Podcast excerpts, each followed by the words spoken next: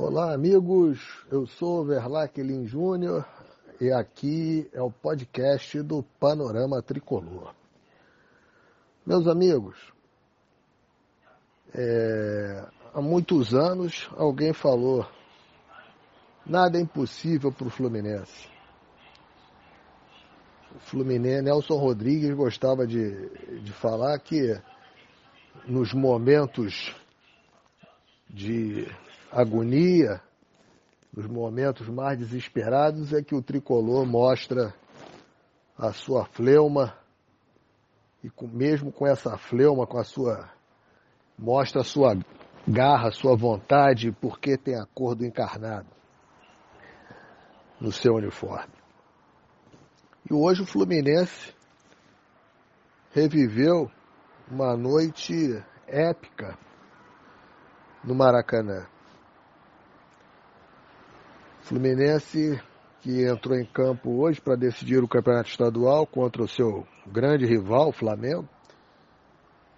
Quando o jogo se iniciou, o Fluminense já perdia por 2 a 0 do jogo anterior. Precisava, portanto, de uma diferença de dois gols para levar a decisão para os pênaltis, ou três ou mais para sair com a taça. Impossível? Não. Improvável? Sim. Eu mesmo fui um dos que considerava improvável que o Fluminense conseguisse essa remontada, como dizem os espanhóis, em cima do seu arquirrival. Mas nada é impossível para o Fluminense. E eis que o Fluminense propiciou a sua torcida e, todos, e a todos aqueles que assistiram ao jogo uma das maiores exibições de futebol e eu vou longe, hein, de todos os tempos. O Fluminense hoje teve uma diferença em relação ao Fluminense do sábado passado, quando perdeu de 2 a 0 para esse mesmo Flamengo no primeiro jogo da final. O Fluminense hoje ignorou o Flamengo, mas jogando bola. Sábado passado, o Fluminense também ignorou o Flamengo, mas com soberba, sem jogar, e perdeu. Hoje não. O Fluminense ignorou o Flamengo, jogando bola, convertendo em gol as oportunidades que criou. E por isso, placar de 4 a 1 para quem viu o jogo não é surpreendente. Forçasse mais até o jogo, poderia ter sido demais. E muita gente fala, o Fluminense na semana passada tivesse o Arias feito aquele gol que perdeu quando ainda estava 0 a 0 no início do jogo, talvez o jogo tivesse tido o mesmo final que teve hoje. É verdade, é verdade. Mas o Fluminense, naquele sábado, era um time soberbo, que achava que ia ganhar a hora que quisesse, sem precisar se esforçar. Aprendeu a lição. Hoje não. Hoje ele mostrou que vive um momento melhor, que hoje ele é mais time que o Flamengo nesse momento, mas que tem que jogar bola e mostrar isso dentro de campo. E mostrou e mostrou. Foi melhor do início ao fim do jogo.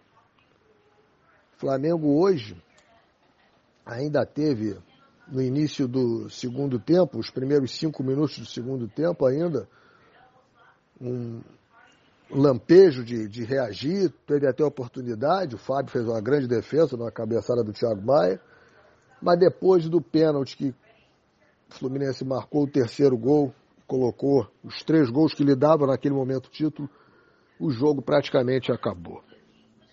Depois ainda houve o quarto gol. O Flamengo no final consegue fazer seu gol numa bobeada, que aí o Fluminense já estava naquela brincadeirinha de bola para lá, bola para cá, permitiu ao Flamengo diminuir, mas o jogo já tinha acabado. O Fluminense conquista seu 33º campeonato estadual, bicampeão, não conseguiu esse bicampeonato desde 1984. E o Fluminense se credencia para o resto da temporada como um daqueles que podem realmente brigar por coisas muito boas, tanto em nível de Campeonato Brasileiro, quanto em nível de Copa do Brasil, quanto em nível de Libertadores da América que é o grande objeto de desejo da torcida do Fluminense. Foi uma noite, tarde noite, uma noite espetacular.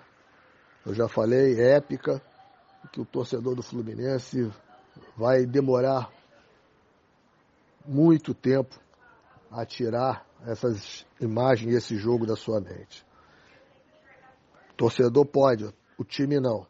Comemora hoje e amanhã já tem que estar tá focado, porque quarta-feira já tem estreia na Copa do Brasil contra o Paysandu no Maracanã às 19 horas.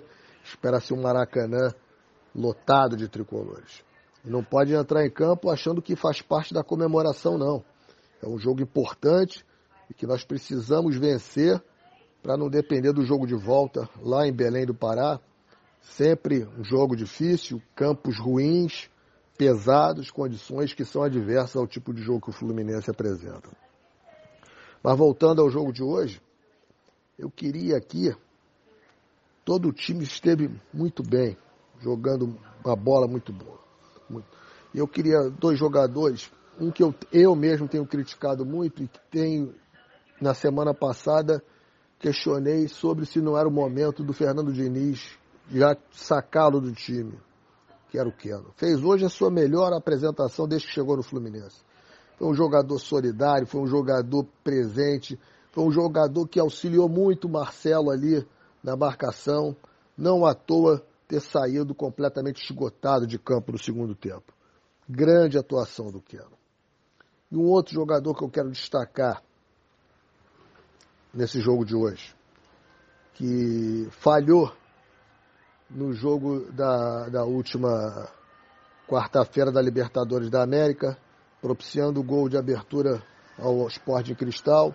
É um jogador muito criticado pela torcida do Fluminense. Eu acho que é um jogador que se pode falar muito em questão do seu custo-benefício, é um jogador já com idade, tem um salário alto, mas é um jogador vencedor. É um jogador que tem uma importância enorme perante o grupo. É um jogador que inflama e que impõe respeito à presença dele. E que hoje, quando a sua escalação foi anunciada ontem na zaga, eu vi a torcida do Fluminense descer a lenha nas redes sociais, que era um absurdo o Felipe Melo jogar essa escalação, e vem mais uma vez dizer, né? Toda vez que nós vemos, vemos uma, uma escalação deste tipo, que talvez até não, nós, não, se fôssemos técnicos, talvez não fizesse, mas tem um, um técnico que faz porque acompanha, porque está ali no dia a dia. Então vamos aguardar a atuação do jogador para fazer a crítica depois, se for o caso. O Felipe Melo hoje foi um monstro dentro do campo. Né? Nos 60 minutos que ele esteve em campo, foi um monstro, jogou demais na zaga do Fluminense, impôs um respeito enorme, saiu quando tinha que sair, porque as condições físicas já não eram as melhores, e o Flamengo botou ali o menino Matheus França para jogar em cima dele, e fez uma jogada espetacular em cima dele, e o Fábio evitou o gol. Enfim, e foi ali certeiro o Diniz em tirá-lo e colocar o zagueiro Vitor. Então, eu hoje, essa conquista do Fluminense, hoje, eu.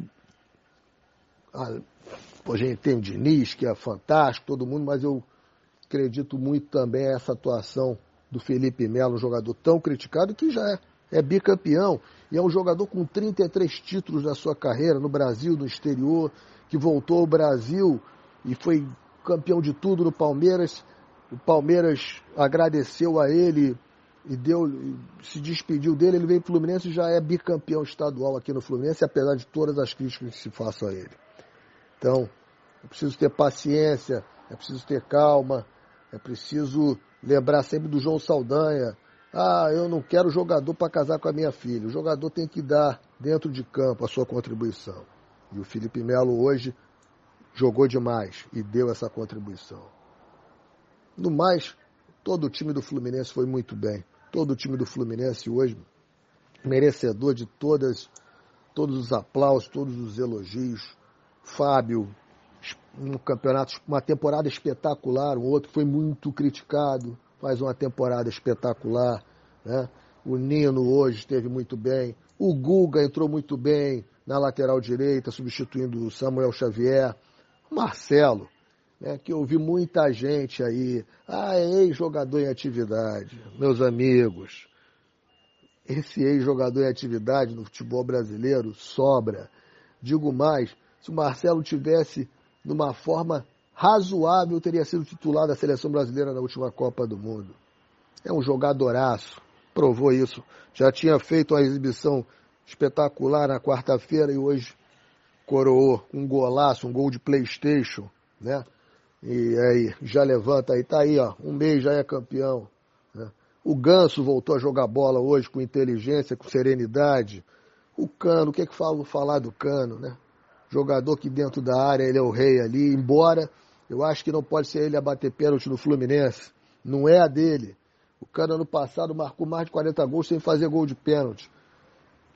Hoje não era a hora do Cano bater, do Cano bater. Graças a Deus deu certo, mas não pode ser o Cano batedor de pênalti do Fluminense. Né? E o garoto Alexander que passeou no Maracanã hoje. Passeou no Maracanã hoje. Ele que já vinha com uma temporada ali na lateral esquerda desde o ano passado, quebrando o galho passeou no Maracanã hoje jogando no meio-campo. Então, meus amigos, foi um, uma noite espetacular, uma, que além da vitória sobre o nosso grande rival, o título, nos deixa muito felizes porque nos dá um, um, panorama de que pode ser a temporada do Fluminense. Esse trabalho do Fernando Diniz, eu fico muito à vontade, porque sempre fui muito crítico do Fernando Diniz. Mas Aqui tiro o chapéu e bato palmas para ele. É o grande arquiteto desse momento do Fluminense, desse time do Fluminense, desse jogo maravilhoso que o Fluminense nos apresenta. É isso.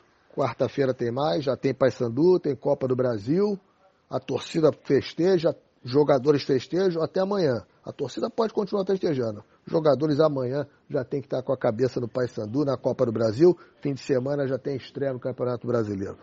O calendário do futebol brasileiro não nos dá tempo nem de chorar, nem de sorrir por muito tempo. É coisa rápida. É isso aí, meus amigos.